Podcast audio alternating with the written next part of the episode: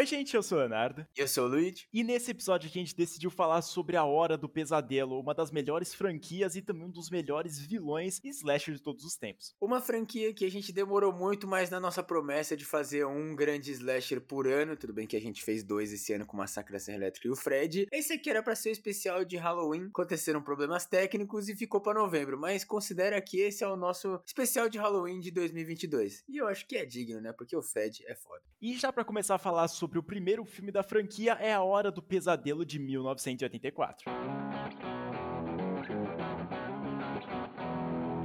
Nessa época a gente já tinha o Leatherface, o Jason e o Michael Myers sendo slashers genéricos que te matam durante o dia. A Hora do Pesadelo veio com uma ideia muito diferenciada que era um assassino dos sonhos, né? Tanto que em inglês, a não ser, obviamente em português, a Hora do Pesadelo, né? Então a pessoa tem que estar tá dormindo. Em inglês é a Nightmare on Elm Street, ou seja, o pesadelo na Rua Elm. Que, cara, eu acho que isso que diferenciou e fez o Fred, às vezes, né? Tirando o Chuck, eu acho que o Fred é o mais conhecido, assim, dos slashers. Todo mundo referencia o Jason, sim, e o Chuck foi até no WWE, né, pra quem não sabe. Mas, cara, o Fred, ele veio com essa ideia diferenciada. Era aquela coisa, o Jason, o Leatherface e o Michael, era muito difícil, porque todo mundo pensa assim, ah, isso nunca ia acontecer comigo, porque se eu visse um Titã 4x4 com a máscara de hockey, eu ia sair correndo, eu não ia ficar para ver o que o cara ia querer. Mas o Fred te pega no seu sonho, cara. Não tem como você fugir dele, a não ser que você não durma. Mas é literalmente impossível você ficar a vida inteira sem dormir. Senão você fica louco e depois você morre. Então não tinha o que fazer. E eu acho que isso que pegou muito e fez o Fred alavancar tanto quanto ele alavancou para esse status de ícone do terror, né? Com certeza a ideia do Fred eu acho que é a melhor de todos os tempos e talvez seja até o vilão mais conteúdo que a gente pode dizer assim, porque o próprio criador, Wes Craven, ele é um gênio do terror, como a gente já comentou aqui, porque logo depois que aconteceu toda a franquia do A Hora do Pesadelo, ele fala, lançou também o Pânico, então a gente sabe que o cara é pica, e nesse filme é que ele já demonstra o poder que ele tem, todo esse poder criativo e também de direção, que, cara, é simplesmente surreal, porque um personagem que ataca nos seus sonhos, você não precisa ter medo dele em específico, da visão dele aí mesmo, ou como ele te mataria, mas também porque você não consegue escapar daquilo lá. Isso é simplesmente genial. E mesmo não precisando ter medo da aparência, eu acho que o Fred é o mais assustador, tirando o Jason, né? O Jason é bem feinho, sem a máscara, mas a gente vê muito aquela coisa da maquiagem. O Fred, ele poderia ser uma pessoa real porque ele realmente foi queimado, né? Então a gente vê aquele maluco usando um suéter e um, uma fedora, né? Que é aquele chapéu estiloso com uma mão de garra correndo atrás de você e ainda, ainda mais por cima o cara tendo a cara queimada, é assustador pra caralho. Então não bastasse o cara te pegar no sonho, ele é feio. Nesse primeiro filme aqui a gente acompanha a Nancy, que é a nossa protagonista e que ela vai aparecer em outros filmes, mas nesse filme aqui ela é a protagonista e ela começa a sofrer um pouquinho e ter algumas visões com o Fred Krueger aparecendo. Inclusive não é só ela, e também os amigos. Outra coisa também que a gente deve mencionar é que a Nancy provavelmente é a Final Girl mais icônica que tem, tirando a Laurie Strode lá do Halloween, porque cara, todo mundo conhece a Nancy e todo mundo queria que ela aparecesse a franquia inteira. É, ela e a Laurie é pau a pau, cara, pra mim, assim. Não sei se pra você também é, Léo. Cara, eu acho que a Nancy é a melhor, porque ela pensa mais, tudo bem que ela aparece só em três filmes, em dois, né, se a gente pode contar, assim, o Novo Pesadelo, mas ela aparecendo apenas em dois, eu já tenho mais consideração por ela do que a própria Laurie, porque, cara, não sei, ela é inteligente, ela consegue fazer as suas paradas ali, e também o filme do Hora do Pesadelo é muito melhor do que o Halloween. Caralho, opiniões polêmicas. E uma coisa muito interessante também da Hora do Pesadelo é o primeiro momento, né? No primeiro filme, vocês vão perceber quando a gente continuar a franquia que o Fred virou praticamente um comediante, né? Mas nesse primeiro filme aqui, cara, e eu acho que no segundo também bastante, o Fred é assustador pra caralho. Então no primeiro sonho que a gente vê ele, né? Que é o sonho da amiga, a menina vê uma lhama e ela começa a andar assim por um caldeirão, né? Por uma sala assim de fábrica, sabe? De, de bizarra, assim, uma sala muito estranha. E aí a gente vê numa cena muito bizarra, né? E hoje em dia a gente vê claramente aquele CGI tava péssimo, mas é o Fred com os dois braços, assim, um pra cada lado, raspando a mão na parede, assim, para fazer barulho com a garra. Mano, e quando a gente vê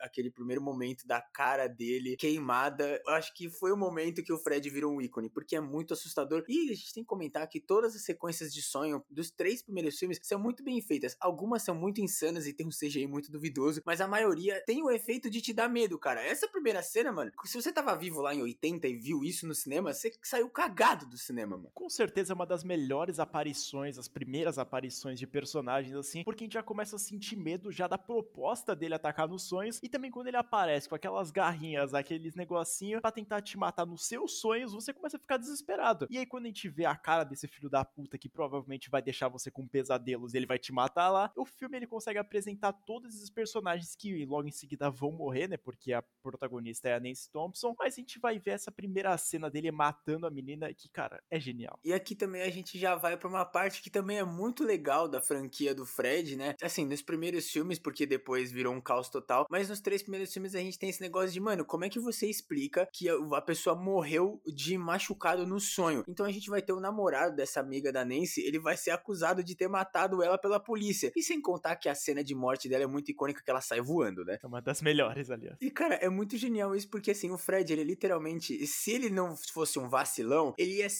impossível de derrotar, porque mano, ele mata no sonho, é impossível não dormir. E quem que vai acreditar que um bicho do caralho que matou a menina no sonho, sabe? E ainda mais tipo que ele tem aquele dedo de faca. Então é muito facilmente a pessoa pegou e esfaqueou a outra, sabe? Não tem como você acreditar. Então, obviamente, qualquer pessoa, a não ser que você realmente prove, que nem acontece lá que elas vai conseguir pegar a orelha dele e levar pro mundo real, não tem como acontecer. Então, tem esse negócio de é um, é um jeito inteligente do filme de mostrar assim, de ter aquele dos personagens terem que acreditar, né? Mostrar o que tá acontecendo. Porque, mano, obviamente os caras vão prender o namorado da menina porque ele tava lá e a menina apareceu esquartejada. E aí também a nossa protagonista, Nancy Thompson, ela vai lá numa noite muito tranquila, acaba dormindo e ela também tem o pesadelo com Fred Krueger. E nessas batalhas dos dois, ela vai lá e acaba queimando o próprio braço num cano lá que tem. E ela vai lá e acorda com a marca da queimadura, já percebendo, né, que esse bicho não ataca só nos sonhos, mas também na vida real. E é aqui que a gente começa a perceber que realmente a Nancy tá fodida, porque como é que ela não vai dormir? Então começa a ter a, a sequência de que a gente comentou que é impossível não dormir, mas a Nancy, incrivelmente, ela consegue não dormir, né? Tudo bem que ela fica com o cabelo branco e fica maluca. Então ela vai ser a nossa protagonista, porque como o Léo falou, ela é inteligente, velho. Ela acredita que o bicho vai matar no sonho. Não vou dormir então. Então ela vai lá e acaba tendo uma das cenas mais clássicas, assim, do cinema de terror no geral, que é quando a Nancy ela decide tirar um banho e vai lá dentro da banheira e aí aparece ela dormindo e também a garra do Fred saindo da banheira, meio que preparado para atacar, e só que ela acorda e começa a perceber que ela vai ter que tomar muita cafeína e dar algum jeito para ela não acabar dormindo, porque provavelmente ela vai acabar morta. Então, sendo perseguida pelo Fred e descobrindo que ela deveria ter acreditado no namorado da amiga dela que não matou ela, a Nancy vai lá e vai visitar ele na prisão. Só que isso acontece num sonho dela. Então ela vê o Fred forjando um suicídio, mostrando também que o Fred não só ele é um filho da puta, como ele é aterrorizante, também ele é inteligente, porque o cara tava lá na cadeia, se ele simplesmente né, aparecesse esquartejado, igual aconteceu com a namorada dele, ou os caras iam achar que o maluco da cela do lado matou ele, que era impossível, porque o cara tava sozinho na cela, então ele vai lá e faz o cara se matar, entre aspas, usando o lençol da cama da cadeia. Mano, é genial, porque aqui a gente vê que vai ser muito difícil de matar. E também a gente já percebe que quem mais vai acreditar na nossa protagonista, tirando o cara que viu a namorada explodindo em sangue depois que ela foi dormir, né? Então o Fred é um gênio porque ele consegue fazer de um jeito que não tem como, não tem escapatória, velho. E aí a Nancy, obviamente desesperada, sendo atacada por esse bicho nos sonhos e também vendo dois dos seus amigos já mortos, ela vai lá e decide comentar com os pais dela de que ela tá tendo esses sonhos muito estranhos e ela vai lá e acaba sendo internada numa clínica. Só que nesse meio tempo ela também consegue capturar o chapéu do Fred, onde tá escrito Fred Krueger, né? Porque ele é uma criança que perde o negócio e precisa ter o nome. E aí ela percebe e traz pro mundo real, já mostrando que aquilo de fato aconteceu. E depois de conseguir escapar dessa clínica, Nancy vai lá e fala com o namorado dela, que é interpretado pelo Johnny Depp no seu primeiro filme. E ela fala, mano, vem ficar aqui comigo de noite e não dorme de jeito nenhum. Mas obviamente ele acaba dormindo e ela expulsa ele e fica putaça. E na noite seguinte, quando ele tá lá dormindo, escutando a TV, que é muito bizarro, tá? Não é nada saudável. Ele coloca a TV no colo e bota um fone de ouvido, isso não vai dar certo. E ele acaba morrendo numa outra cena icônica, onde ele é arrastado para dentro da cama e explode num geyser de sangue. As mortes desse filme são muito foda, mano. Inclusive, essas cenas, assim, elas são descritas e também mostradas como foram feitas naquele documentário lá do uh, A Nightmare on Elm Street, Never Sleep Again, que é muito foda. E tem no YouTube lá legendado que alguém fez a boa. Muito obrigado você. Tem praticamente três ou cinco horas que, cara, é simplesmente sensacional porque ele mostra todas as etapas, todos os problemas, todas as coisas que deram certo. Eles contam exatamente toda a história da franquia inteira. E mostrar como é que foi feita essa cena é simplesmente lindo. E também ele quase morreu, né? Assim, considerando que eles construíram uma sala que girava,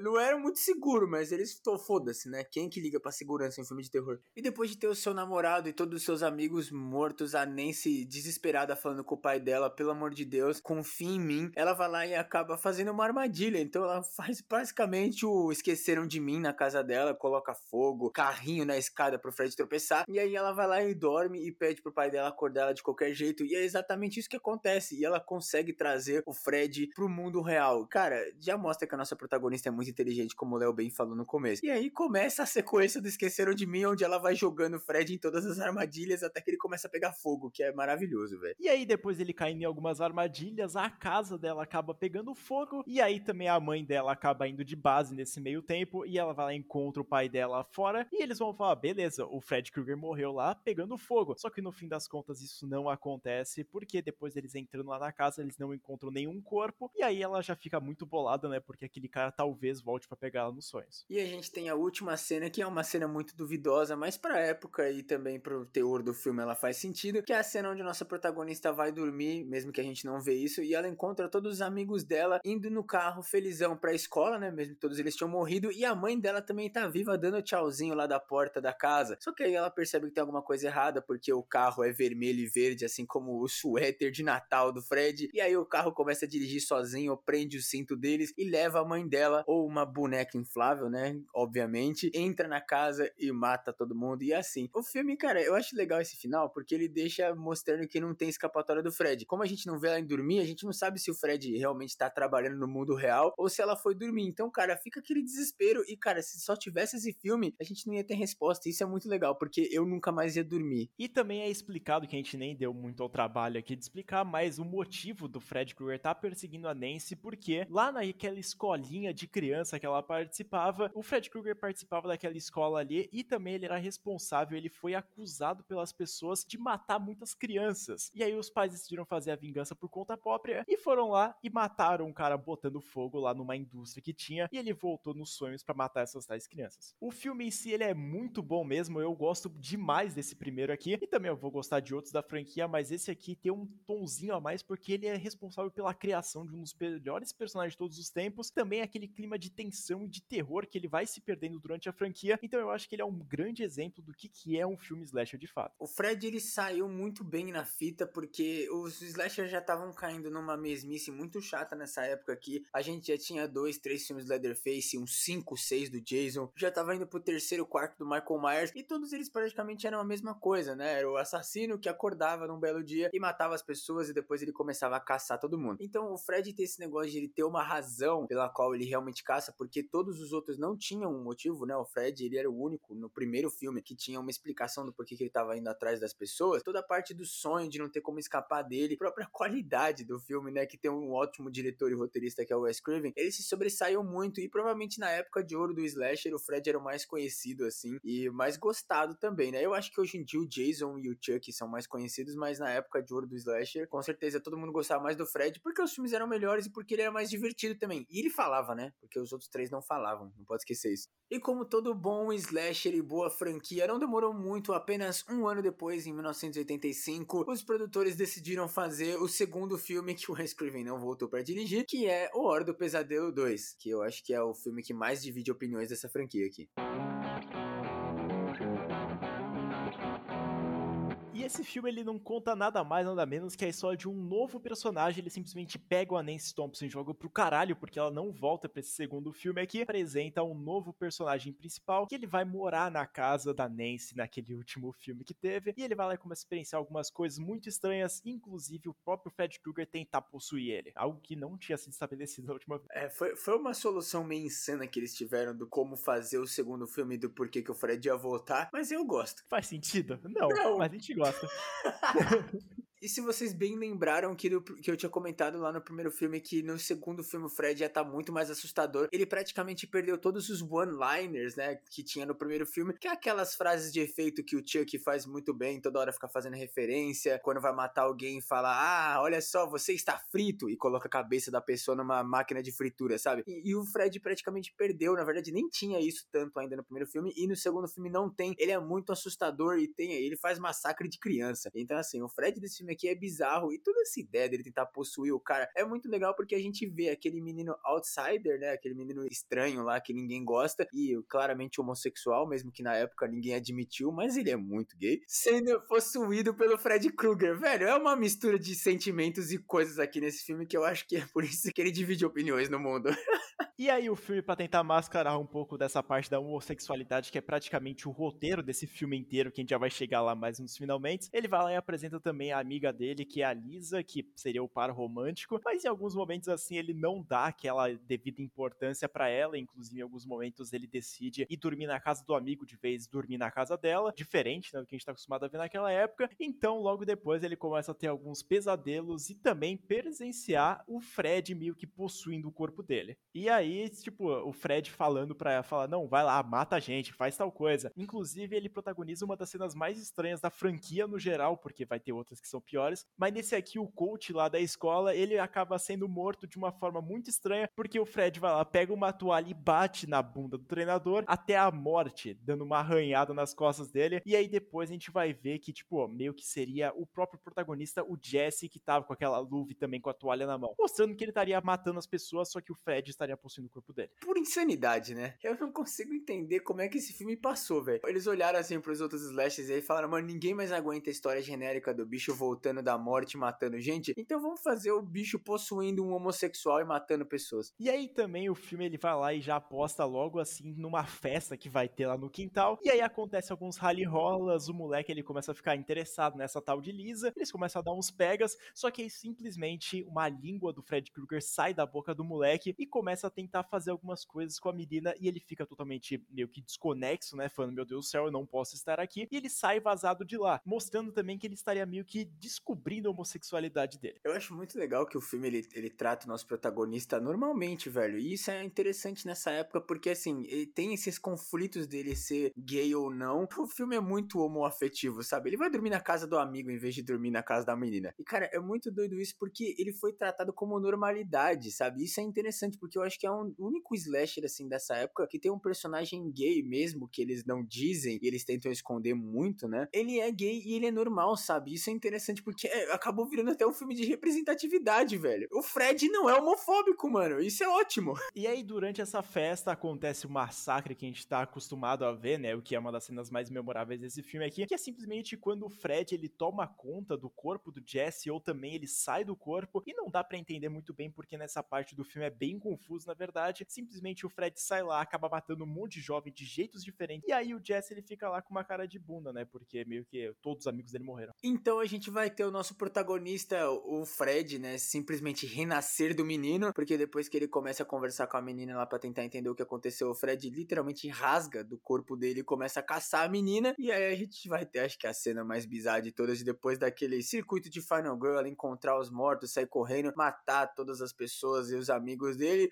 Quando chega lá no momento, a menina simplesmente decide tascar um beijo no Fred. Isso faz com que o Jesse volte ao controle do corpo e nasça do corpo do Fred Krueger, que nasceu do corpo do Jesse. Eu não tenho neurônio para falar sobre essa franquia, não, velho. Essa cena, inclusive, é muito da estranha, porque a gente não acompanha ela beijando o moleque, mas sim o Fred Krueger, porque ela foi ensinada e leu naqueles diários lá da Nancy Thompson que ela tinha deixado dentro da casa, mostrando que ela não poderia ter medo. E aí a melhor forma de mostrar que ela não tava cagada nas calças é dar um beijo na criatura velho. Que porra é essa? E aí, simplesmente, o Fred vai lá, começa a pegar fogo, ele desmantela todo e do nada o moleque ele surge que nem a Daenerys no Game of Thrones, sai das cinzas e ele tá vivo. Pode dizer que esse filme acaba com o Fred morrendo pra valer? Não, porque simplesmente a última cena desse filme aqui é mostrado que o Jesse e a Lisa também lá dentro do ônibus, eles vão lá, estão conversando normalmente, só que aí simplesmente uma menina aparece lá no banco de trás para dar um alô neles, e aí é surpreendido porque sai uma garra do peito dela, mostrando que ela estaria sendo morta e que ele ainda estaria sonhando. Ou não também, né? Porque o ônibus ele começa a mudar o caminho dele e não mostra mais nada sobre essa história. Como a gente já tinha falado, esse é um filme que divide muito opiniões na franquia Hora do Pesadelo, que eu e o Léo a gente gosta. Eu pessoalmente gosto por todos os fatos que eu já falei, né? Da parte do homossexualismo normalizado e essas coisas que é muito interessante, mas também porque o filme é legal, cara. E eu acho que assim, ele tem esse balanço que no primeiro filme o Fred é tipo normal, no segundo filme ele é assustador pra caralho e no terceiro filme filme, que são os três bons filmes da franquia, tirando o, o novo pesadelo que a gente vai chegar lá na frente, o Fred é assustador pra caralho. Então é uma outra face dele. E também toda essa ideia, cara, é horrível, é horrível. Eu não acho legal. Mas eu acho interessante o jeito que eles reviveram o Fred pra esse segundo filme. E até desse negócio de, ah, como é que ele ia ter controle do. Como é que ele ia matar pessoas no mundo normal? Ele possuiu uma criança e nasceu da criança, tá ligado? Quando a gente vai falando, a gente entende porque que o pessoal não gosta muito desse filme, né? Não tem como falar desse filme aqui a não ver só as críticas que acontecem nele, porque de fato ele não é um filme perfeito, ele não é um filme sensacional, ele é divertido em alguns pontos ali. Se você for levar muito a sério do que, que se trata, assim, a história do Fred Krueger de fato, você vai perceber que o filme não faz o menor sentido e ele deveria ser uma merda. Mas no fim das contas a gente acaba gostando mais por conta dele ser mais um terror mesmo, assim, que a gente vai ver que vai se perder durante a franquia inteira. E também o Fred ele ser divertido, cara. É um Fred legal de se acompanhar. E também o protagonista, ele,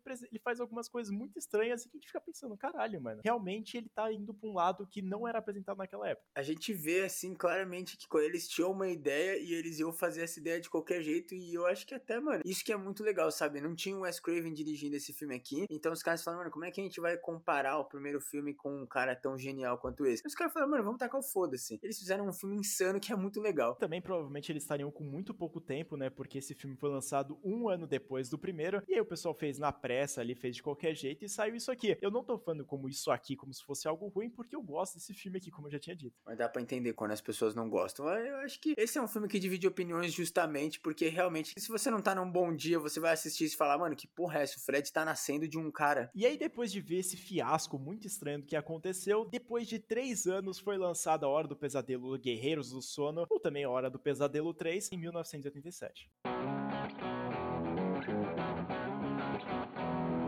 O Léo não brincou quando ele falou que o pessoal ficou muito chocado com o segundo filme e decidiram voltar meio que às origens, porque nesse terceiro filme aqui a gente tem um retorno da Nancy. Ela vai servir não só como um personagem legado, como é conhecido hoje em dia esses personagens antigos, mas também como uma mentora das nossas novas protagonistas. E cara, a ideia desse filme aqui é bizarro, Guerreiras do Sono, mas ter as crianças com superpoder no sono para matar o Fred é muito legal, a gente tem que admitir, velho. Nesse terceiro filme aqui, a proposta do segundo já era muito bizarra. Nesse terceiro aqui, vira simplesmente um fuzuê virou um carnaval, porque além de ser apresentado também a nossa nova protagonista, a Kristen, que ela vai lá e depois de tentar tirar a sua própria vida, ela é levada para esse hospital psiquiátrico onde ela encontra outras pessoas, inclusive a própria Nancy Thompson lá, que ela é uma das doutoras, só que aí simplesmente começa a acontecer algumas coisas muito estranhas que o Fred vai lá atazanar a vida dessas pessoas e elas ganham poderes nos sonhos. Tudo bem que assim, os próximos três filmes é Guerreiros do Sono, ou Sono alguma coisa, ou, ou Sono e blá blá blá, e, e só esse faz sentido, né? E a parte muito legal desse filme aqui, que é uma coisa que eu não, não sei se até o Pânico tinha tanto isso, né? A gente tava acostumado com os adolescentes genéricos que nascem para morrer, mas nesse filme aqui a gente realmente vê que são pessoas que não só estão se apoiando, né? Porque eles estão numa situação péssima, que é um instituto psiquiátrico para pessoas que tentaram tirar a própria vida, mas também eles têm os poderes e eles sabem disso, só que eles meio que não comentam. Então eles ficam ao mesmo tempo que o filme inteiro eles não estão nem aí pro Fred, mas eles estão ao mesmo tempo aí pro Fred. Eles estão vivendo na, na vida que tá uma merda e eles estão se apoiando. Isso que é muito bom desse filme aqui, que são bons personagens. Não só a Nancy, mas também os novos protagonistas e também até o pai da Nancy, o doutor também, que é um, um subplot muito bizarro deles procurando os ossos do Fred para queimar. Mas é, é, é, cara, eu acho que esse filme aqui, ele, ele pegou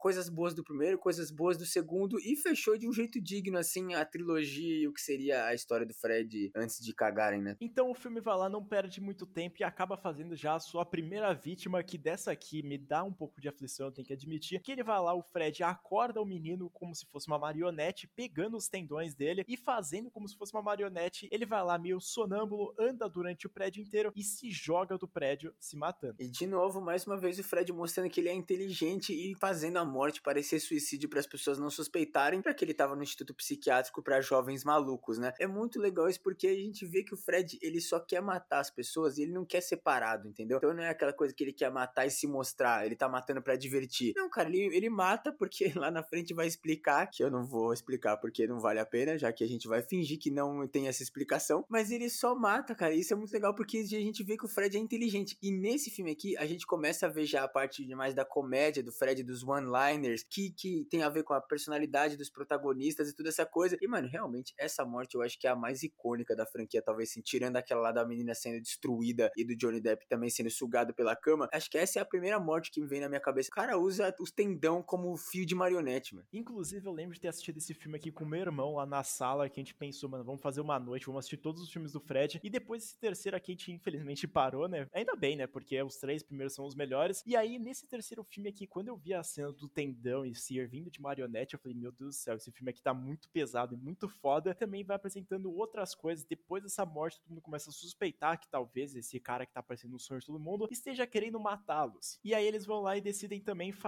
uma sessão de hipnose em grupo para tentar fazer ali todo mundo conseguir lutar contra ele junto. Essa franquia e esse filme também é uma bizarrice atrás da outra, mas eu acho essa ideia muito legal porque ele vai gerar cenas até que viraram camisetas oficiais do Fred, coisas bizarras, mas mano, é muito legal essa ideia de que eles realmente percebem que juntos eles têm poderes no sono, porque eles já sabem da existência do Fred, então eles sabendo que eles estão dormindo, eles conseguem controlar o sono. Eu não lembro qual é o termo científico para isso, mas é basicamente isso, que você controla o sonho porque você sabe que você tá dormindo. E eles vão, mano, no X1 ou no X5, né? E pra cima do Fred, velho, e vira um caos porque eles vão resgatar um dos amigos dele lá que ficou preso pelo Fred. O Fred capturou usando uma enfermeira gostosa. E ele captura o menino e eles vão ter que resgatar ele. E eles entram no sono, inclusive a Nancy também. E eles começam a mostrar que eles têm poderes. Então, já que na vida real eles são os bostas, viciados em drogas e essas coisas, no, no mundo de sonhos eles são super fortes, super inteligentes, mágicos, fodão. E, mano, é legal, é bizarro. O moleque que é o mago é ridículo, mas é muito legal, velho. E aí, numa dessas mortes aí que tiveram lá nesse hospital psiquiátrico, o nosso protagonista secundário, se a gente pode dizer assim, o outro doutor, o doutor Neil, ele vai lá e encontra uma freira andando ali pelo cemitério e ela vai lá e lança logo um enigma para ele falando sobre algumas coisas. E ele não entende muito bem, mas depois ele vai entender que na verdade eles precisam encontrar a ossada do Fred que tinha se perdido ali no lugar e depois, tipo, meio que enterrar ela ou botar fogo para dar um fim de fato nisso aí. E esse é o momento que a gente vai ser reapresentado ao pai da Nancy, que virou um alcoólatra maluco, e ele vai começar a ajudar esse doutor a procurar a ossada do Fred, ao mesmo tempo que a Nancy tá lá com as crianças tentando salvar aquela que tinha sido capturada pelo Fred. E a gente vai ter cenas muito bizarras, e eu acho que,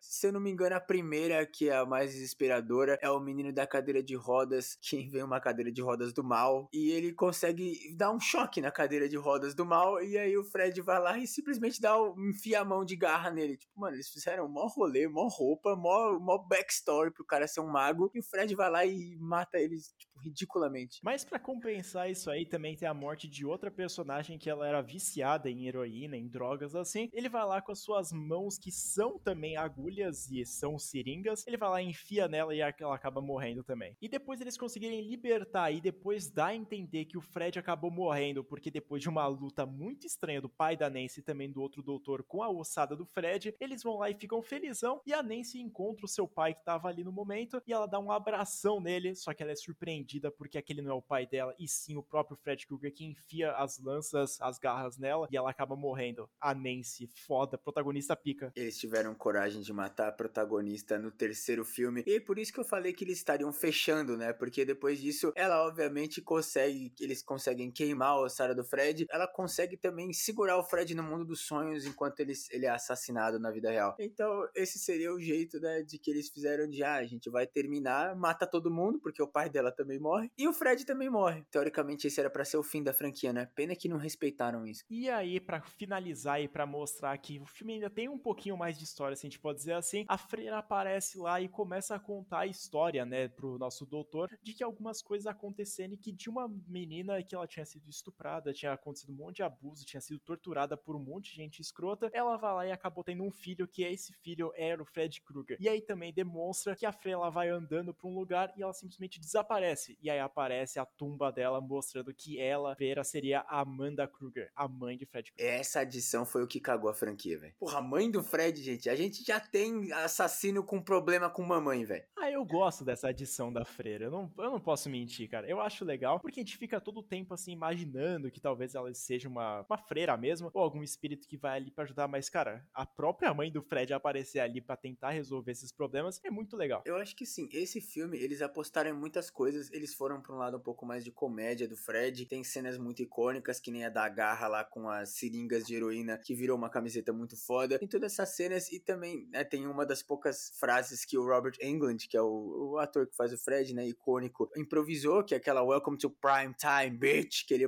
enfia a cabeça da menina na TV depois que ele vira a TV. Eu acho que esse filme aqui é muito legal, mas cara, eu acho que essa edição é meio problemática para mim, porque deixa aquela coisa de tipo, ah, dá para seguir porque a gente começou a explicar a origem do Fred. Eles não iam deixar tão raso assim de que, ah, foi a mãe dele foi estuprada e ele nasceu problemático e depois ele morreu e a mãe dele ajudou as pessoas a matarem, né, queimarem a ossada dele para ele não voltar mais. Eles fecharam a história, só que eles deixaram essa pontinha aí para quem quisesse continuar para ganhar dinheiro, conseguisse continuar. Trouxe próximas três sequências que são horríveis. O terceiro filme com certeza é uma das melhores coisas assim que aconteceram nessa franquia, porque ele trouxe de novo as mortes, trouxe um Fred um pouco mais engraçado fazendo as suas piadas e também trouxe um background muito legal e também a volta da Nancy Thompson que, cara, vai fazer falta nesses próximos filmes. Então, para mim, ele com certeza tá ali no top 3. Eu acho que os três primeiros assim, não sei qual ordem, mas com certeza eles são os melhores. E eu também gosto bastante desse filme aqui. O pessoal geralmente diz que o primeiro e o terceiro, né, os que tem a Nancy são os melhores. A gente gosta do dois também. E, velho, a partir daqui é só desgraça. E, obviamente, depois de ter dado certo mais uma vez num filme incrível que a maioria do público diz que é bom, diferentemente do segundo que divide opiniões, em 1988 os caras foram lá farmar o dinheiro e eles lançaram A Hora do Pesadelo 4, O Mestre dos Sonhos, né? Continuando essa bosta dessa trilogia desgraçada. Quarto filme já começa muito estranho assim, porque a gente acompanha a Kristen, que é a protagonista do terceiro filme, mas não é a Kristen, se a gente pode dizer assim, porque a atriz ela foi mudada, os caras simplesmente falam não, e aí a atriz ela foi lá e não participou mais dos projetos, participou apenas dessa daqui, e ela também não dura muito tempo assim, e depois os seus amigos serem mortos, aqueles que tinham restado lá do terceiro filme, inclusive o Kincaid, que é um cara lá, ele acaba sendo morto pelo Fred num sonhos muito estranhos, que o cachorro dele acaba urinando fogo, fogo, e aí ele vai lá, acaba sendo morto, e aí a Kristen ela começa a ficar com medo, né? Porque ele vai com certeza correr atrás dela. Então a Kristen, desesperada, porque o Fred matou os amigos dela e vai provavelmente matar ela, tenta explicar a situação para uma outra menina que vai virar a protagonista, provavelmente a pior protagonista dessa franquia, que ela consegue simplesmente pegar os poderes dos amigos que morrem no sonho e ela usa isso para enfrentar o Fred. Não, eu não inventei isso, gente. É isso que é o roteiro. E cara, é simplesmente surreal assim essa ideia, porque além dos personagens personagem, né, os amigos dela que vão morrendo, nova protagonista, a gente pode dizer assim, a Alice, ela vai acaba adquirindo os poderes dessas pessoas, e são os piores poderes possíveis. Inclusive até do irmão dela lá, aquele luta karatê que, mano, dá vergonha ali é só de ver esse maluco fazendo lá os seus movimentos contra o Fred. Inclusive ele toma uma surra e ela acaba ganhando esses poderes e ela tenta trocar o X1 com o Fred. E a morte do cara já é ridícula, né? A gente tem algumas mortes icônicas, tipo o Fred colocando peso pra pessoa não aguentar o supino e morrer. Mas, cara, o geral desse filme é tão bosta e ele é tão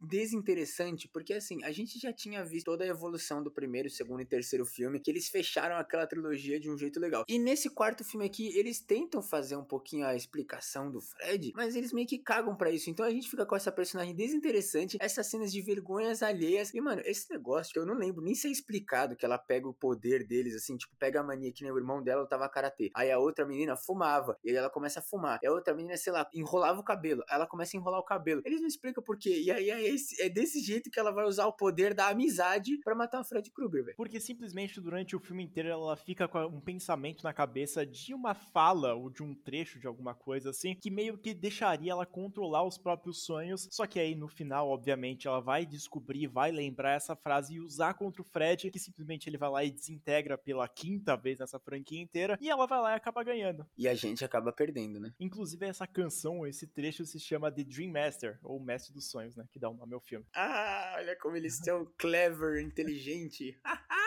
vai tomar no cu, vai, mano. Inclusive, eu acho que a gente nem comentou, mas a Kristen acaba morrendo também, porque ela simplesmente é jogada numa fornalha. Só que aí, no último minuto, último segundo possível, ela vai lá e passa o poder pra Alice, que é, é uma personagem totalmente desinteressante, velho. Puta que pariu. Ô mulher do caralho. Mano, é assim, já começou o filme que eles mudaram a protagonista. Não só eles mudaram no filme, mas eles mudaram a atriz sem motivo nenhum. Então já começou errado, já deu pra ver que a produção desse filme foi conturbada. Com esse roteiro e até com os efeitos, e aqui o Fred já virou um comediante doente, a gente chegou no ponto do podcast de franquia que a gente vai falar por cinco minutos do filme xingando ele, basicamente. Porque é isso que é os próximos filmes de A Hora do Pesadelo. E aí, para finalizar, como todos os outros três filmes, ele vai lá e deixa alguma coisa meio que implícita, assim, que ainda o Fred está vivo, porque é mostrado que a Alice, junto com seu namorado, eles saem de uma pracinha lá que tem uma fonte, e também é demonstrado que depois dela jogar a moedinha, ela vê o retrato, a cara do Fred lá, só que ela simplesmente caga para ele e continua andando, mostrando que o Fred não tem mais poderes sobre ela e não dá mais medo. Eu gosto que todos os filmes eles têm essa brisa que é como se Fred fosse a coisa lá do It, a coisa que precisa ter medo dele. Irmão, não precisa ter medo, velho. O cara te mata no sonho. É só você dormir que ele te mata. Inclusive, isso, eles usaram isso para fazer o roteiro do Fred versus Jason, que vai tomar no cu também, né? Eu acho que já deu para perceber que a gente não gosta nem um pouquinho desse filme aqui, o quarto filme da franquia. Então, caso você tenha interesse em assistir, não assista, cara. Simplesmente assiste até o terceiro e assiste o próximo aí, um dos próximos que a gente vai comentar, porque de fato é simplesmente uma história jogada sem sentido nenhum e vai passando de protagonista para protagonista sem o menor sentido, cara. Porque não deixa a porra da menina lá ainda viva. E esse negócio deles tentarem continuar a história depois de que o terceiro filme fechou, sempre problemático, sabe? Porque o terceiro filme, mesmo que ele deixe aquela pontinha para dar para continuar a história do Fred, ele fechou. O Fred foi queimado, a Nancy morreu, o pai da Nancy morreu, todo mundo que é importante e, e a mãe dele descansou na, na tumba, sabe? Então não tinha mais como. Aí eles tiveram que enviar do cu e o Fred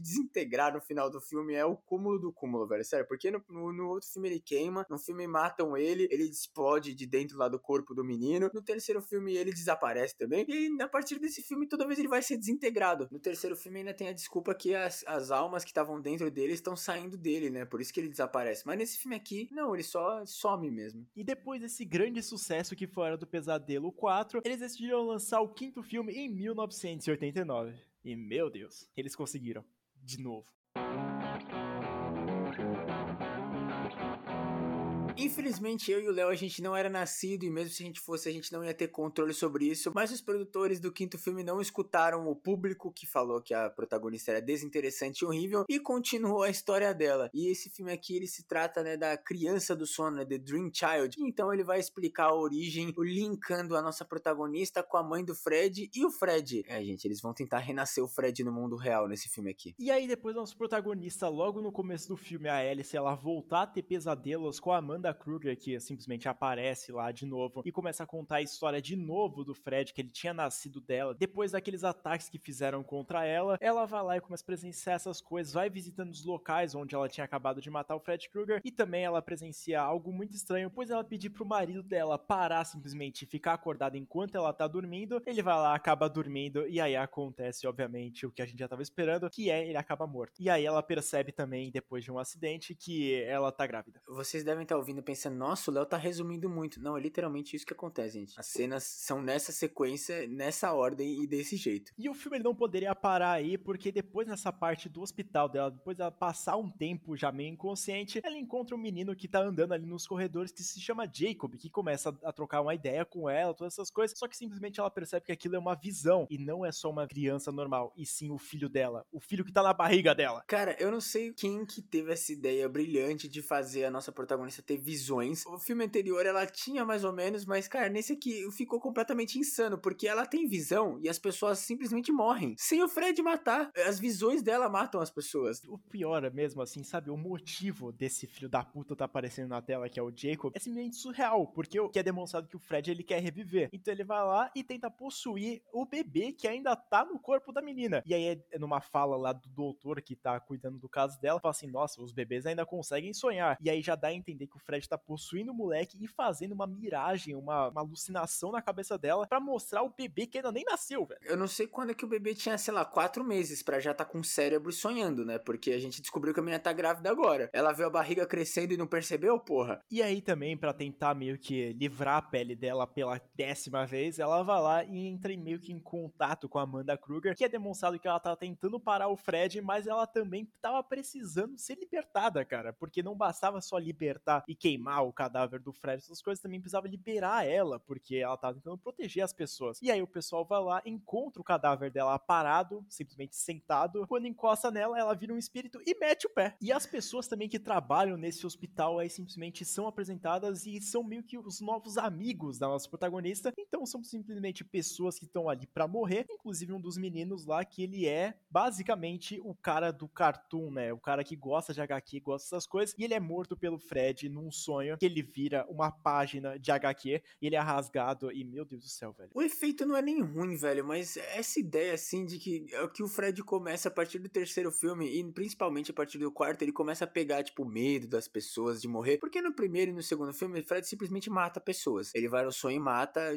dando uma, uma facada lá com os dedos de faca dele. Mas nesses filmes aqui, tipo, eles tentam fazer aquela coisa de ah, já que a história é uma merda, vamos fazer umas mortes criativas, mas não dá certo, cara, porque é ridículo, tipo, mano, vê claramente que o Fred tá indo pra comédia, porque não tem outro motivo para ele fazer o cara virar uma HQ. E no sexto filme vai ter uma pior ainda, tá? E é bizarro porque, cara, a gente vai ver um filme de terror, a gente quer ver algumas mortes sangrentas, a gente quer ver alguma coisa que tem uma intensidade, a gente quer ver um cara que, mano, você fala, eu tô com medo. Só que nesse caso aqui a gente vê, mano, sei lá, um cara que é uma HQ cortado e a gente não tem nenhum impacto, porque a gente não liga pro personagem que foi apresentado recentemente e também, cara, uma morte muito tosca. E para terminar, ainda o pior do filme de tudo é que depois de todas essas coisas da morte, do Fred fazer chantagem emocional, ela consegue se juntar a Amanda, salvar o filho dela depois que ela dorme por força, porque ela é a maior protagonista que já existiu na história. Ela consegue separar o Fred do filho dela e a Amanda vai lá e, e leva o Fred pro mundo dos espíritos ou qualquer besteira assim. E a gente tem uma cena dela tendo um piquenique com o filho dela, o avô da criança, e também a, a melhor amiga dela que não morreu incrivelmente, né? Porque sempre tem que salvar. E aí o que que acontece pra gente? Ah, não, o Fred morreu, não tem mais como ter, né? Tem umas crianças pulando corda cantando a música lá do filme original, cara. É, foi esse jeito que eles deixaram que o, o possível retorno do Fred. Mano, nem os caras estavam tão sem vergonha que eles ligaram foda-se, mano. Eu acho que essa é a palavra que define esse filme aqui, cara. É um filme totalmente vazio, você deve estar se perguntando por que a gente correu tanto para falar desse filme, é porque de fato as únicas coisas são importantes. A menina ela fica grávida, o marido dela morreu, que a gente também não liga, então não é importante. Ela vai lá, acaba vendo o próprio bebê, ela liberta a Amanda e ela acaba ganhando do Fred. E foda-se, é isso. O resumo do filme é perfeitamente isso. A gente não liga para nada do que acontece e também as mortes que deveriam até se salvar, algumas piadas do Fred, não funcionam. É, mano, nesse filme aqui, praticamente todos os momentos que o Fred aparece, ele tenta fazer uma piadinha e matar as pessoas criativamente, né, pro filme. Mano, é muito chato, sério. E o roteiro do filme, pelo amor de Deus, mano, ninguém queria saber. No terceiro filme, esse negócio de já pegar a mãe do Fred e queimar os ossos do Fred já tava ficando meio forçado, mas como o terceiro filme é bom, a gente ignora. Aí, mano, no quarto filme virou um caos total, ela mata o Fred na igreja que ele nasceu e puta que e aí nesse filme aqui ela tira o espírito do Fred do filho dela, mano. Os caras usaram muito ácido para escrever isso aqui, mano. E aí se já não bastasse, eles falaram, mano, a gente tem que lançar um novo filme que é o último, todo mundo tá descontente, quase ninguém tá indo pros cinemas pra assistir nossos filmes, então vamos lançar o último filme dessa franquia aqui, que é A Hora do Pesadelo, o último pesadelo, em 1991.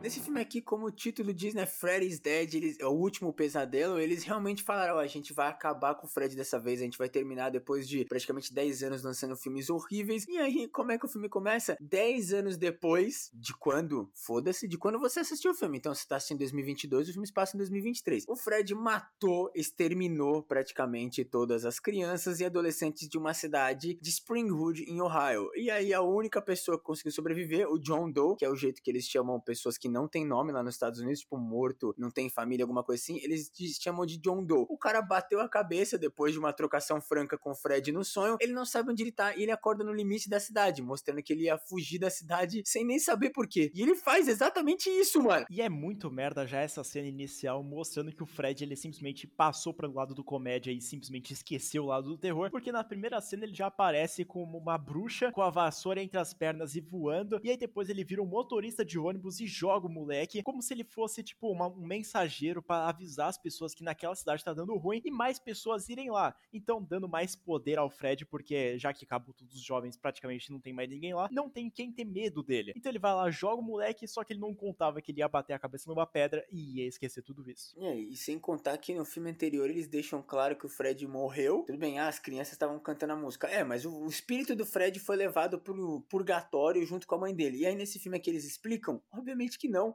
Só começa o filme e eles terminou a cidade. E é isso, você aceita e dá risada ou chora. E aí ele indo pra reabilitação e conhecendo muitas pessoas, vamos dizer, diferentes assim, ele também conhece a doutora Maggie, que é a responsável por ele, e também ela encontra no bolso dele um jornal falando da cidade de Springwood, e eles vão lá e falam, por que não vamos para lá? Aí vai os dois juntos e três crianças escondidas no porta-malas, só porque elas queriam. E foda-se, porque elas vão morrer. Essa ideia escrota, de tipo, ah, o cara tem problema com essa cidade, vamos levar ele de volta para lá. Por que que todo filme faz isso, velho? Todo filme com amnésia tem essa brisa de, ah, volta no lugar onde você teve um acidente e aí você vai lembrar de tudo. E o pior é que acontece exatamente isso. O cara vai pra cidade e começa a lembrar das coisas. E aí depois eles voltarem, entrarem numa casa e coincidentemente ou não, aquela casa começa a se transformar, quebrar, explodir e começar a se reformar igualzinho a casa da Nancy do primeiro filme. Os jovens entram lá, começam a ver algumas coisas muito estranhas, inclusive eles têm uma descoberta simplesmente sensacional que o Fred antes dele ter sido morto, ele acabou tendo um filho. É, gente, eles fizeram isso como? Eu espero que eles não expliquem. E ainda bem que eles não explicam muito. Mas aí depois o cara acaba pensando que ele era essa criança porque o Fred deixou ele viver, mas na verdade não, ele era o, sim o mensageiro para atrair pessoas, né, para aquele lugar pro Fred matar. E é exatamente isso que acontece, o Fred mata ele e conta que na verdade ele teve uma filha, não um filho, e ele fala isso para Meg nos últimos suspiros dele. Sim, o filme matou o nosso protagonista em menos de uma hora. E aí quando eles voltam para lá, né, eles vão falar beleza, a gente vai explicar, né, o que aconteceu, nunca mais vamos nessa cidade. Ninguém lembra de todas as pessoas que foram mortas na cidade de Springwood. Ou seja, o Fred tá literalmente controlando a mente das pessoas. A única pessoa que lembra é a doutora, porque ela tem a capacidade de controlar os sonhos dela. Talvez isso aqui seja um teste psicológico que a gente passou só pra ver se a gente não tava louco, entendeu? E se a gente não era, agora a gente é. Eu acho que o Fred foi o, o primeiro slasher. Assim, para mim não, porque eu assisti Sexta-feira 13, mas eu não lembro da maioria dos filmes, né? Porque eu assisti quando eu era muito novo. Mas o Fred, eu acho que foi o que a gente assistiu conscientemente, né? O Léo, tirando o Leatherface e o Michael, depois que a gente gravou, o Fred é o único que ele já tinha visto todos os filmes. E, mano, é loucura pura, né? Por isso que a gente. É assim. E aquele negócio, né? Como o quinto e o quarto filme parece que a gente ruxou nessa história, não. De fato acontece só isso aqui. Tem algumas mortes, assim, se a gente pode dizer que são memoráveis, não no ponto positivo, mas sim no lado negativo. Porque o Fred, nesse aqui, ele simplesmente virou cara de stand-up. O cara não consegue fazer matar uma pessoa sem fazer uma piada. Uma das crianças lá, ela tinha problema de auditivo e no aparelho auditivo, simplesmente é, nos sonhos, ele vira uma orelha super deformada. E o Fred começa a raspar as garras dele num quadro negro e a cabeça da pessoa explode. E também tem a morte favorita do Luigi, que o Fred vai lá e transforma o cara num personagem de videogame. E ele mata o cara usando uma Power Glove. Você acha que o filme tava sendo levado a sério? Só que ele tava se levando a sério sim, porque os caras estavam achando que eles estavam arrasando na comédia e que a história que eles estavam contando era genial. É um maluco, ele parece um pula-pula, ele fica pulando, até, mano, faz até efeito de mola, sabe, quando ele pula. É simplesmente surreal, cara. Eu acho que com certeza esse aqui é o pior filme dessa franquia, porque além dele descartar todos os personagens que ele já tinha sido apresentado, até a mesma Alice, que é uma personagem de merda, nesse aqui ele descartou ela e também fez essa merda, cara. Oh, é, nossa, eu tô começando a ficar nervoso, real, mano. Então, para terminar nossa história horrível, o doutor descobre que o Fred tem poderes por causa de demônios que ficam revivendo ele. Então é isso. Todas as cinco vezes, né, que ele ressuscitou nessa franquia, ele foi revivido por demônios porque ele fez um pacto depois da morte dele, que jogou completamente fora a história de origem dele, né? Que ele fez um pacto com o demônio para ter poder, porque ele foi magoado quando ele era criança, ele foi abusado pelo pai dele, ele se cortava e ele matou a própria esposa. Então ele recebeu, já que ele era um demônio, ele recebeu a imortalidade pelo próprio demônio. E é por isso que ele não conseguia morrer. Inclusive, nesse filme ele tá tão poderoso que a menina quase não consegue trazer ele pra realidade. E como que ela traz ele pra realidade? Você tá pensando, ela dorme e traz ele? Não, ela usa um óculos 3D, aquele de papel que tinha uma lente azul e uma vermelha dos anos 90. Não, não é possível, sabe? É quando a gente assiste esse filme, a gente fica meio incrédulo, a gente pensa que ele não tem mais final, assim. A gente fala, não é possível, o que que tá acontecendo? E essa jogada, assim, de colocarem um óculos 3D é simplesmente apenas para pessoas que estavam assistindo no cinema naquela época pensar, nossa, eu tenho que colocar meu óculos 3D agora. Só que isso dura exatamente 10 minutos ou 15 minutos no final do filme. Então, praticamente,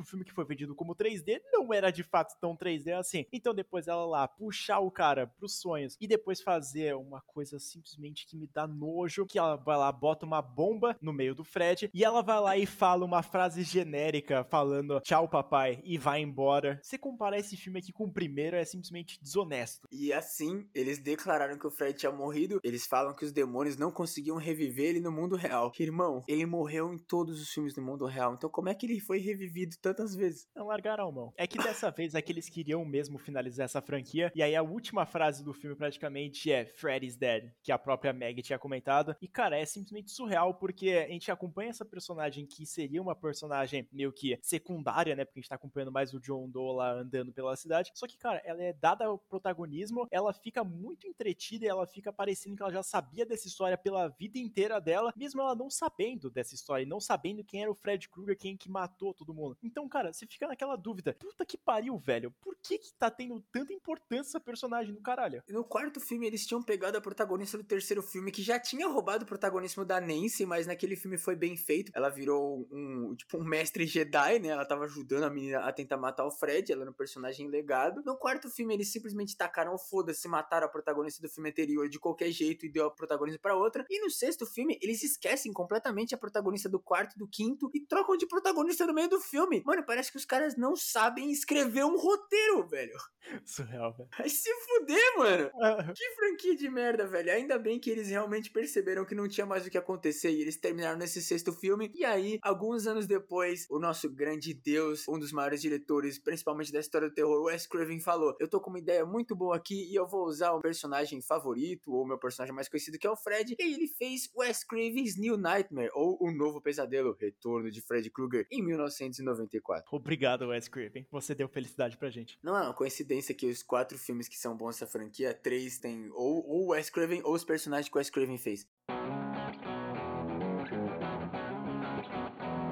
Depois daquele fiasco que foi o sexto filme, quase ninguém estava esperançoso para um novo filme, mesmo que ele fosse dirigido pelo Wes Craven, porque provavelmente naquela época o pessoal não viu a genialidade de que é esse cara aqui, grande pecado, se a gente pode dizer assim. E ele acompanha uma história totalmente diferente, porque depois o Wes Craven ter analisado todos os outros filmes do Fred e falado: Meu Deus do céu, que merda, não tem como continuar com isso aqui. Então ele vai lá e decidiu fazer algo que ele vai transformar em outros projetos futuros, como o próprio Pânico, que é fazer um filme de metalinguagem. Esse filme aqui é basicamente um protótipo tipo de pânico mesmo, que no pânico teve também a, a mão do Kevin Williamson, né? Na moral, o Fred, assim, ele tava. Ele tava, tipo, depois do terceiro filme virou Várzea e ele teve essa ideia de fazer a metalinguagem. Então, como que ele fez? Que é uma ideia que para mim é genial. O Fred Krueger, ele era uma entidade demoníaca, ou praticamente o próprio Satanás, o próprio Tinhoso, e ele tava preso nos filmes. E então, quando o Fred, né, os filmes foram finalizados e eles nunca mais fizeram, a entidade se tornou real. E quem que aparece no filme? Todo mundo! Todo mundo dos primeiros três filmes aparece nesse filme aqui, inclusive a própria Heather Langen, que é, que é a Nancy, e ela é a Heather e a Nancy, e a Heather e a Nancy, meu Deus do céu, que confusão maravilhosa. Porque esse filme é que ele não se trata mais, assim, dos personagens que a gente tá acostumado, e sim dos atores que faziam ali. Então, como, por exemplo, o pai da Nancy, nesse aqui, obviamente, não é o pai da Nancy, porque ele interpreta o próprio ator dele. Então, a Heather, ela interpreta ela mesma, e aí também é mostrado nesse filme aqui que o Wes Craven tá querendo produzir um novo filme do A Hora do Pesadelo, e ele vai lá e começa a fazer todas essas paradas porque a Heather ainda tá envolvida nesse projeto. É uma insanidade pura que dentro do filme, o Wes Craven tava fazendo o filme para segurar a entidade do Fred dentro do filme, dentro do filme. E é muito legal também porque, tipo, eles usam realmente todo mundo. O próprio marido da Heather é o marido da Heather, só o menino, né, o filho dela que é o protagonista, que não é o filho dela porque ela não tinha ainda nessa época. Mas, cara, é genial isso, mano, essa ideia de, tipo, pegar os atores e fazer uma versão meio caricata, entre aspas, dele, eles atuando em como eles atuariam o personagem na vida real. É muito bagunça. E, mano, realmente ter o Wes Craven aparecendo na tela, explicando todo esse negócio, o próprio Robert Englund aparece num programa de talk show porque o Fred é uma celebridade, mano. É maravilhoso! O que os outros filmes da franquia não conseguiram fazer com essa parte da comédia e também da metalinguagem, nesse aqui ele usa de tudo e deixa engraçado. É um filme divertido, ele é tranquilo de se acompanhar. Tudo bem que talvez você confunda um pouco, né? Porque os personagens que você está acostumado a ver não são os mesmos que acontecem aqui. E também é muito legal e é apresentado, como o próprio Luigi falou, que o Fred, ele estava sendo aprisionado, se a gente pode dizer assim, que era uma entidade que ele já estava vivo há mais de milhares milhares de anos assim, e o Wes Craven foi lá e foi responsável por prender essa lenda, todas essas paradas, dentro de um filme e dar uma cara mesmo ao Fred Krueger, mas quando parou de lançar os filmes sobre ele e também matou o Fred Krueger no sexto filme, a entidade simplesmente achou e ficou livre e começou a fazer suas próprias vítimas. E as, essas vítimas vão ser as pessoas que estavam trabalhando dentro do filme do Fred Krueger, né, o novo filme, porque ele não queria que o filme fosse feito e assim ele conseguiria voltar à entidade e matar todo mundo no mundo real dessa vez. Não, no sonho, não dentro do filme, e sim matar as pessoas. E ele faz isso, ele mata alguma das pessoas que participam da produção, inclusive o próprio marido da Heather, trabalhava na parte de maquiagem do filme e ele tinha feito a luva do Fred, olha só que foda. E aí a gente vai apresentar como é que a gente vai conseguir vencer, né, esse filme. Não podia ser só o Fred vai matar todo mundo, o Wes Craven e a Heather, e sim, né, a Heather vai começar a ter que interpretar a Nancy na vida real, e o filho dela, que nunca viu um filme da Hora do Pesadelo porque ela não deixou, ele começa a balbuciar e ter sonhos dizendo sobre o Fred Krueger. E ela começa a achar estranho e ela vai falar com o Wes, e aí o Wes explica toda essa história, dizendo que ela teria que interpretar a Nancy mais uma vez para salvar o mundo. Puta que roteiro foda, velho. E inclusive esse roteiro que o Wes Craven tá escrevendo para meio que aprisionar novamente o Fred nessa história é exatamente do mesmo filme que tá acontecendo que a gente tá assistindo. Então quando ela tá conversando com ele no computador tá passando o roteiro, é as mesmas falas que eles estão falando ali. Mano, você tá vendo o seu roteiro que tá,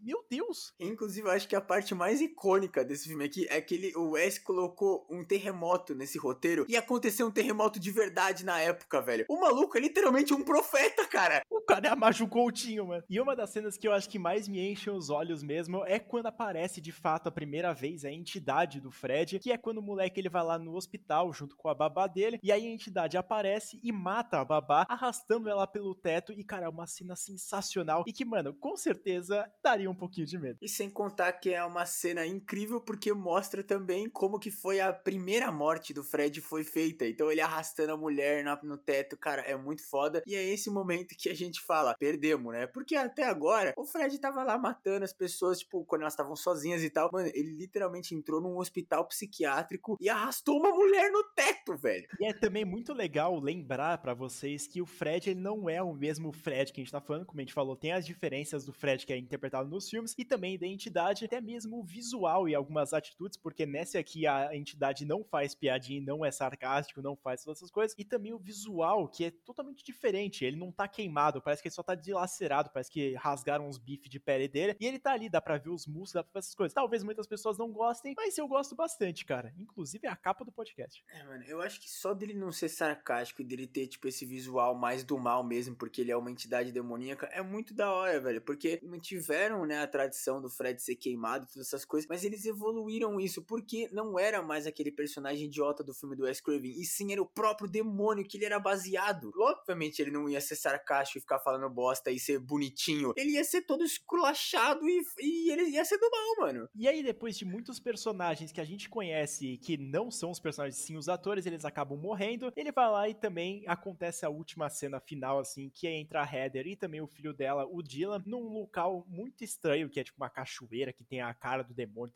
todas essas coisas, e ela consegue prender e jogar esse demônio dentro de uma fornalha, finalizando assim a vida dessa entidade. Obviamente, assim como o próprio Wes Craven disse dentro do filme, a Nancy começou e se a Nancy acabar, ela tinha que interpretar a Nancy pela última vez e derrotar essa entidade. Esse foi o verdadeiro jeito digno de acabar com a história do Fred, sabe? O jeito que ele me juntou, metalinguagem, ainda existe a história dos filmes que eram filmes dentro do universo que se passa o filme, e ele realmente matar a entidade, e agora mostrando que não tinha mais como ter filme do Fred, porque nem o Fred do filme tava vivo, e nem a entidade tava viva, foi um jeito muito mais inteligente do que daquele outro filme lá, de que os demoninhos não conseguem ressuscitar ele na Terra, sendo que ele já tinha morrido várias vezes no mundo real, mano. E eu acho que esse filme ainda ganha um peso muito maior, porque mesmo a gente sabendo atualmente que o Wes Craven já veio a falecer lá em 2014, nas cenas finais, assim, a Heather vai lá, pega o livro, né, o roteiro que o Wes Craven tinha escrito, e ele fala que ele tá muito feliz que ela derrotou o Fred e também que ela interpretou a Nancy pela última vez. E, cara, dá vontade de chorar assistindo esse filme aqui quando você vê isso aqui, velho. Ainda mais que assim, tudo bem que no terceiro filme a morte dela foi digna e o personagem é bom,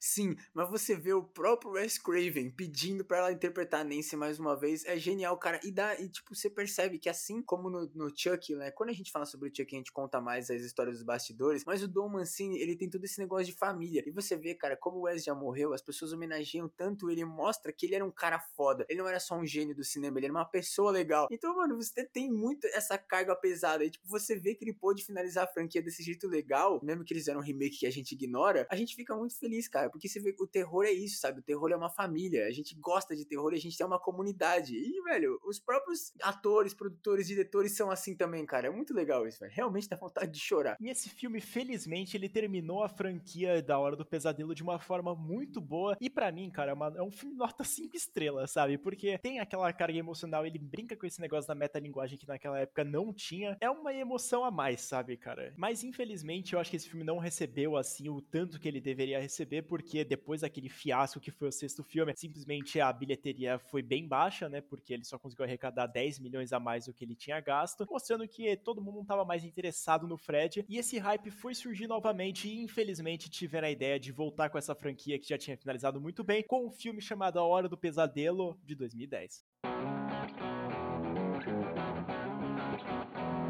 O remake da Hora do Pesadelo ele já é problemático porque o Wes Craven ainda estava vivo nessa época e eles não deixaram ele fazer o remake nem nada. Eles mandaram ele pro caralho. E também porque o Fred aqui nesse filme ele estava sendo apresentado a uma nova geração. E é uma nova geração que já tinha visto Jogos Mortais, já tinha visto Hostel, já tinha visto Pânico na Floresta. Então era uma galera que não estava acostumado a ver slashers que era só aquelas mortes fora de tela e essas coisas. Outra coisa que é um grande problema desse filme é que diferentemente do Sexta-feira 13 que eles pegaram os quatro primeiros filmes e fizeram em nesse filme aqui, praticamente um remake, inclusive cena por cena em alguns momentos, ou só uma referência aleatória do filme original. Então é literalmente um, um filme que o Fred, ele não é tão engraçadinho, porque, né, ele era uma geração mais dark, e tipo, as mortes são para ser mais sangrentas, mas não são mais sangrentas, inclusive algumas são até mais fraquinhas que as originais, e tem esse problema de que, tipo, os caras não tiveram criatividade. Tem uma adição que eles fizeram nesse filme que eu acho interessante, que a gente já vai falar, mas, cara, era literalmente um bagulho assim, vamos ver se essa geração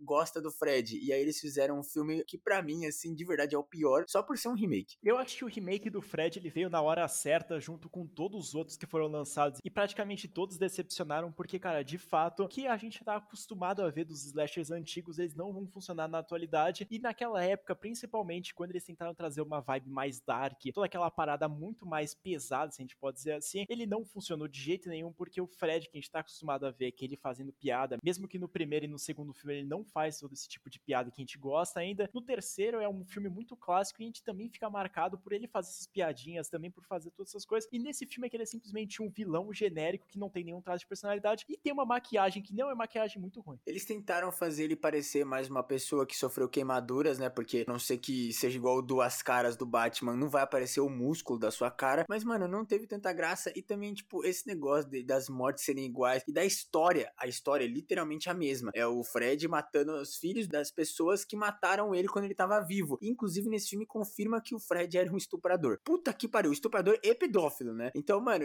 é assim, eles pegaram tudo que tinha de legal das piadinhas, da história do Fred e jogaram pro caralho. E sem contar que eles não continuaram a história. Eles só falaram, vamos fazer de novo, apresentar pra uma geração nova, mais dark e emo core. E aí eles confirmaram que o Fred era um estuprador pedófilo. Então, mano, vai se fuder esse filme aqui, velho. A parte de mostrar que ele era um pedófilo e estuprador já era meio que deixado entre linhas ali no primeiro, no terceiro filme, todas essas paradas que mostra, mas antes do Fred mesmo dele morrer. Mas, cara, nesse filme aqui ele deixa bem claro, bem explícito isso, que é uma coisa mais feita para você chocar. E também eles decidiram trazer mais essa vibe emo, muito assim que tava na época, com um diretor que ele não tinha nenhuma experiência em fazer filmes, e ele era diretor de clipes de música. O cara que produzia negócio de três minutos virou um cara que faz uma hora e meia. E com esse roteiro de bosta ainda, né? Pô, se tocasse um Linkin Park, eu gostaria disso aqui. So let mercy show. in our show.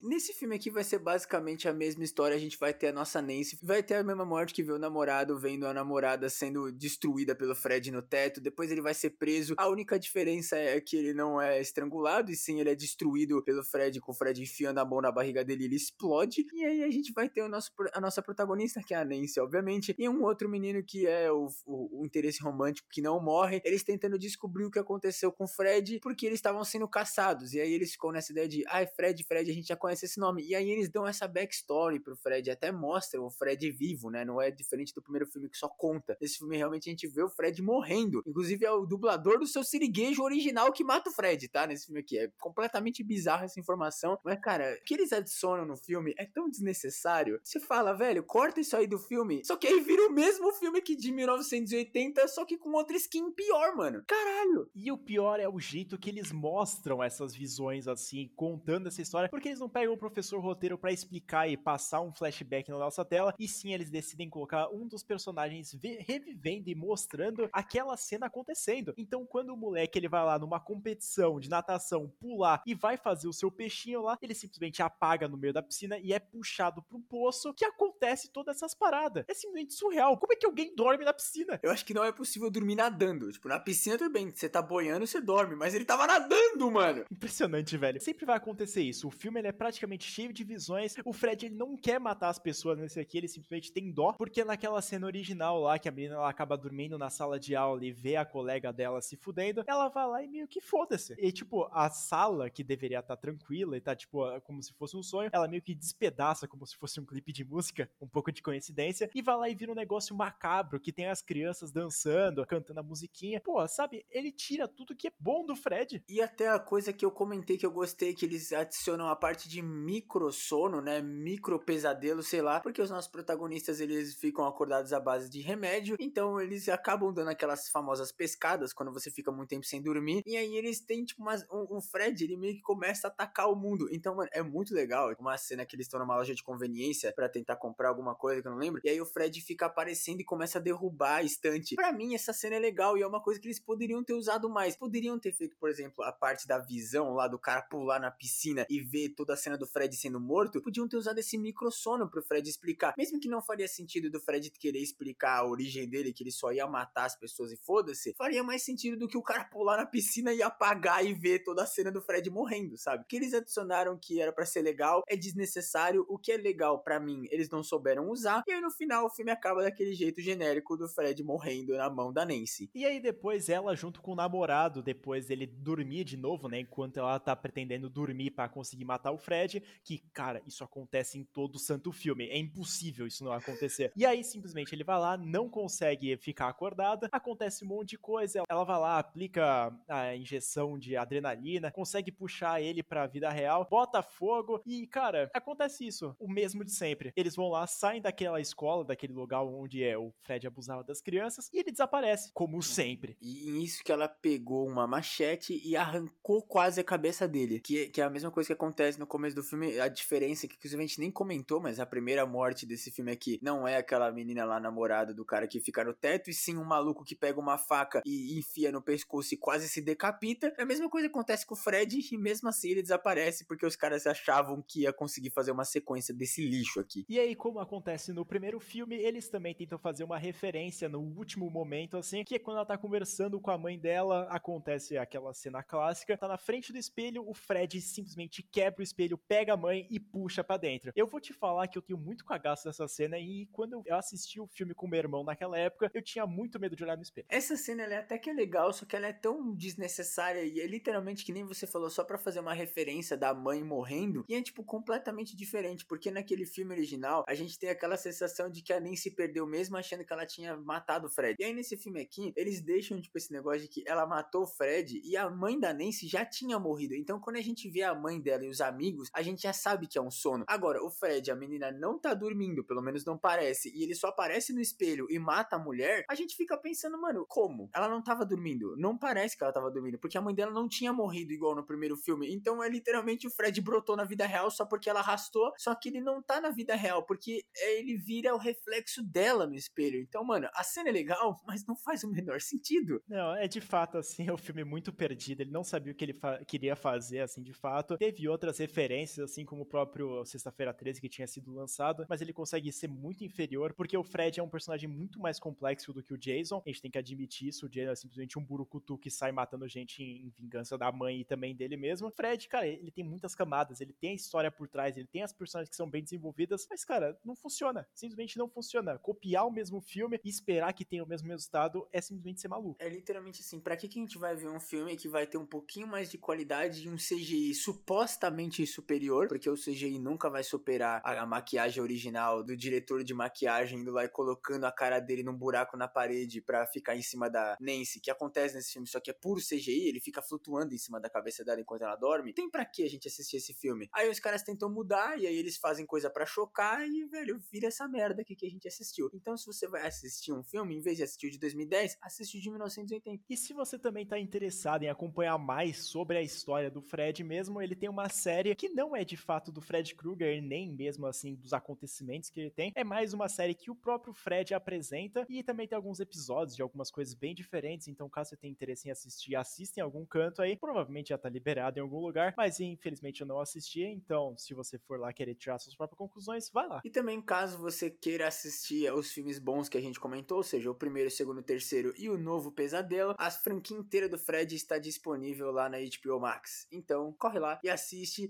Inclusive, se vocês quiserem, a gente assiste a série do Fred e faz um vídeo, um podcast. Eu não sei se um podcast encaixa, mas um vídeo eu acho que daria. Então, a partir desse momento, se você não conseguiu entender muito bem as nossas opiniões sobre o filme, eu vou perguntar pro Luigi qual é o ranking de filmes da franquia do Hora do Pesadelo. Para mim, o top 3 seria o último filme, o primeiro e o terceiro, seguido pelo segundo e os outros, cara, eu não vou dar ordem, então, de pior para melhor. O 6, o 5, o 4 e o 8 para mim é o mesmo nível, ou 4, 5, 6 e 8, você que escolhe. E o, o segundo é o quarto melhor, o terceiro é o terceiro, o segundo é o primeiro e o primeiro é o último da história original, que é aquele do Wes Craven. Mas para mim fica pau a pé o primeiro e o sétimo, porque, cara, eu gosto muito deles dois. O terceiro e o segundo também não estão muito atrás. E os quatro que são ruins para mim, eu não assistiria nenhum deles. Então, vocês decidem o ranking. Eu acho que, na minha opinião, ainda vou manter praticamente a mesma coisa. Em último colocado, eu colocaria o sexto filme, que é simplesmente uma atrocidade que me faz de trouxa toda vez. Quinto filme, ele vai parar na penúltima posição, porque ele é simplesmente péssimo. O quarto vem logo em seguida, porque ele também é ruim. Em quinta posição, eu vou colocar o oito, que é o do remake, que, cara, eu fui com uma expectativa até assim, porque quando eu assisti pela primeira vez, eu senti bastante medo. Eu falei, mano, não pode ser tão ruim quanto as pessoas falam. E quando eu assisti, eu falei, é, realmente é péssimo. E aí, chegando já no top 4, eu colocaria o segundo filme, que, cara, mesmo ele não sendo das melhores qualidades e tendo uma história muito furada e sem o menor sentido, eu colocaria lá porque ainda conseguiu me divertir. Em terceiro lugar, eu colocaria o terceiro filme. Em segundo, eu colocaria o primeiro, mesmo eu gostando muito, muito do primeiro filme, eu ainda prefiro o último, que é o primeiro colocado, que é o novo pesadelo do Wes Craven. Sensacional. É, o nosso ranking é praticamente igual, é que eu não ligo o suficiente dos quatro filmes que eu não gosto para ranquear eles, mas eu acho que seria nesse mesmo nível. Eu só não sei, cara, é que o sexto é bem sem vergonha, mas o quinto me irrita, mano, grande também, velho. Todo o negócio deles mudarem a protagonista e ela ter o negócio do filho lá, me incomoda muito. Então talvez o quinto seria o pior, mas o sexto é muito ruim, então não dá. Eu tinha que manter o personagem do Luigi do Sem Memória e falar que o remake é o pior, né? Mas eu não sei, que o sexto e o cinco são muito ruins. Ele tem uma similaridade ao primeiro, já de ganha uma nota melhor que os outros. Né?